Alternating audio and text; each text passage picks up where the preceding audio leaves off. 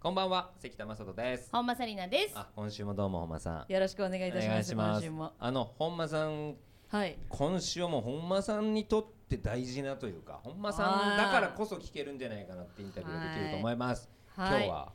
帝京奈高等学校の吹奏楽部のやった皆さん来ていただきましたのでそれぞれ自己紹介をお願いしたいと思います副部長の藤田亮太郎ですはい、三年部長のフルートパート杉浦萌です。吹奏楽部顧問の宮城浩二です。お願いします。ねよよろろししくくおお願願いいししまますす。はいいいですか私も吹奏楽部だったんです。あ本当ですかおー中学3年間しかやってないんだけど、うんアルトサックスやってたのあ自分と同じですれそうなの、はい藤田君と一緒藤田君一緒だそうなんでアルすトサックスちょっですよともうじゃあしょっぱなアルトサックスあるあるから始めてもらってもいいかはいわかりましたなうんなんかあるストラップをはいつけて帰ることがよくあります それはもう、あ笑ってる笑ってるはい俺はもう吹奏楽部あるあるあーそうはいそうある吹奏楽部界は今大爆笑はいそうねそうですサックスはねこうストラップをつけてそこに楽器をイつメけージあるりのますで、ね、はいは、はいいああれをもう普段はどっか戻すの普段はそれを楽器に戻すんですけどそれ忘れそのままて、ね忘れるんですなるつけほるがど一コ応ンビニとか行っちゃったりあすコンビるニやってねはいコンビニにはい買い物に行っちゃったりとか。はいはい俺ってあなるほどねそこで買ったなんかあのビニール袋一回かけちゃったりとか してかけてみたりかけてみたいそれはねい、ないですねあ関る係かなもみいたいな顔してたけど関係ない部活じのやゃつがあ部長はい、杉浦さんはフルートはい、フルートフでルートあるあるはす。フルートあるあるです聞かせてあーちょっとやっぱそんな聞吹き奏たいな楽押していきたいけどさうんなんか、フルート、うんピッコロっていう楽器もあるんですけはいピッコロど。ご存知ですかはいこれはわかんないですねあの緑色のキャラクターじゃないキャラクターしキャかラ知クらタないーではないないんだね黒い、はい。フルートよりも少し短い高音、うん一番高音楽器の音なんです、楽器なんですけど、そのあるあるが、うん隣の隣にいたらもう耳が壊れる嫌われる嫌われやすいんですよあ音が高いからねピッコロキンキン言うとピッコロいるうわ向こう行こうみたいないやもうかわいそうピッコロの練人習しないようにしようみたいないやもうピうるッコさいロかのら音がでかすぎて、はいそうな自んですよ分たちの練習できないから、自分の音がはいそうなんですよピッコロ一人ぼっちになっちゃうこのそうなんですよ一人ぼっちはもうそのドラゴンボールのピッコロと同じじゃないか。ちワょっンワと被るンボールのピッコロもかもしね孤独だったからさ。はいえそうなんですよよくそうなんだ。はいこれそうなんだ今ね吹奏楽部経験者みんな笑ってるどっよ。かんどっかんなってますかんでもらってるすごいね。そうなあるある生きてんじゃないのよ。 ちすいませんごめんなさいゃんと行う大会出るんですよ。二人はなんとはい9月10日山梨で行われる西関東吹奏楽コンクールに出場が決定したということでおめでとうござあいりがとうございますますありがとうございありがまとすうございこますれはすごいことまでずすよ宮。城先生からどんな大会なのはかいご紹介いただけますか、はい。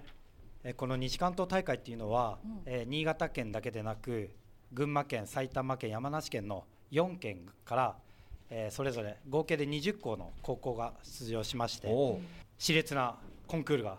開催されますお。い。やすごい。ナイスはい。だから要は新潟県の代表として。うん何校か選ばれてってことですもんね。そうなすんでごいじゃない。でなかなかこう吹奏楽の大会ってうんどんな基準なんだろうとか今度あるじゃない,、全然わかんない。気になる方もいると思うんですけども、じゃあ部長の杉浦さんどんなこうね基準とかはいはいはい。があるのかっていうのを審査教ねえてもらってもいいですか、はい、コンクールでは技術技術表現の2科目であ2項目でそれぞれ10点満点で評価されます、うんはい、それで全体の音のバランスハーモニー表情など審査員の心を引きつける演奏をするのするかが重要となってきまるほどね。音でこう表現もしないといけないし、はいそうか、だからもう集中してて、こう眉間にしわ寄せてちゃダメなん だ。 それはちょっとね、だからちょっとこう表情でも聞いてる人たちをす。はい、楽しませるっていう。うんはいそうねすごいね。そのはい、うんで藤田君、はいまあ、やっぱ大会でねこう当日演奏するにあたって、うんこういつも気をつけてることとかあー何かある、自分3年生としてうんやっぱ後輩にその緊張を持たせたくないのでうんやっぱ強がっちゃって自分があーはい大丈夫だよとかあー金賞行くよとあー金賞取るよとかそういうことを毎回行っていますすごいそうね、ちゃんと後輩も気にかけてあげるという。 あ、ちょ先生、何先先生生、うーんってさ初めて聞いたかがですか素晴らしい副部こ長のね。副部長素晴らしいですねやいやいやいややっぱそれは先輩方がそういう姿勢を見せてきたのを見てたってこと、はいいやでそんな伝統があったなんてーいやでも知らず意知らずにね外とさ、まあ吹奏素晴楽部ってこうまあ文化部って言われたりとか、うんはいねこうすごく走り回ったりとか運動部に比べたらね、ないんだけれどもかなり体力勝負のところはあるでしいやょ本。あこれ部長分かってほしい体力は勝い、負だ分と、かってほしいです。えっねどんなこうなんか練習の時とかこう大変だなと思うこととか何かある？とプランクをプラン最近やってまして。プランクあって何どういうトレーニングこの肘と肘を床につけてあの足を上げるはい、そうです。あ体幹鍛えるやつ、体幹はい、鍛えて。プルプルするやつだよね。はいはいはいはいい。はいはいそれで一分間キープしたりとわあか、意外と筋トレとかしてなさそうだけど体幹とかやっぱちゃんと鍛えてないとうんうん。それが鍛えてないとやっぱりどういう点でマイナスになるのこう吹奏楽において長い時間吹けないとかそういうのあんの、お腹の支えが大事になってくるので、なるほどそねれで、うんはい、結構ね肺活量とか そうねですね大事になってくるんですよね吹奏楽部の皆さんはね。なるほどね、ねえでも金賞もねこういろいろあるじゃないですか。ダメ金っていうワードもあるんです知ってますかなあ関知田らさん？ないですダメ筋ちょっと教えてもらっていい？筋乳ダメなんてなんのダメ筋はえっと金賞なんですけど上の大会に進めない、そんなのもあるの金賞なのにはい、何金賞なんですけやっどぱり選ばれるとかねあるんだよねはい、えそうもらった金のスクラッチでやって外れててダメみたいなどどどういうどどういうことそれでまあ金賞の中にもうんあるってこと、そうなんですよ金賞の中にもいい金と、ええまあ進めない悪いわけ次じにゃないん進だけどねめない金賞があるんだ、そうなんですよなるほそどこねで終わってしまう厳しい高校もはい厳しいなだから金賞なるほど銀賞とありますけどもすごいねじゃあ部長からも意気込み聞きましょうよがそうですねうん、はい、やっぱりさっき副部長が言ってくれたその去年は西館銀で終わってしまったので今年こそその去年の先輩方の思いも込めて、えー金賞を取って西関東に東日本大会に進めたらな進めたいと思いま す。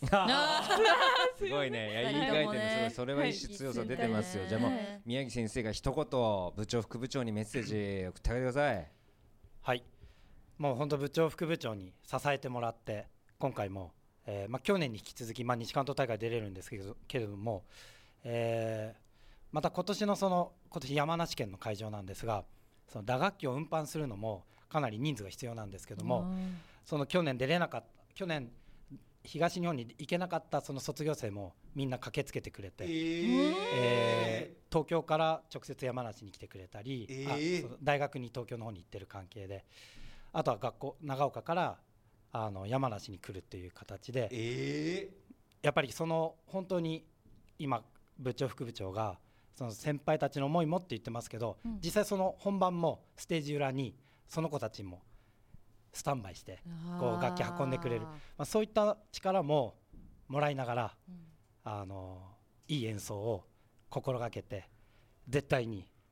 金賞を取って東日本大会に行きます。うわわあ先生も行きますねすごいおっしゃってくださいましいたやいやいや本間さんからもじゃああーぜひ先輩としてメッセージ先輩そうです吹ね奏楽先輩としてメッセージ送あってやってください、のー私はですね中学生の時3年生、うんえー大会でうんアルトサックスうんソロを担当しました、おーリードミスしたんです。ペッってねリードミスっていうのがあるんですね、あの木管楽器のねリード楽器の、まあ、あるあるのね、えーですけども、まあ、それで、まあ、惜しくもね賞取れなかったんですよ金賞は。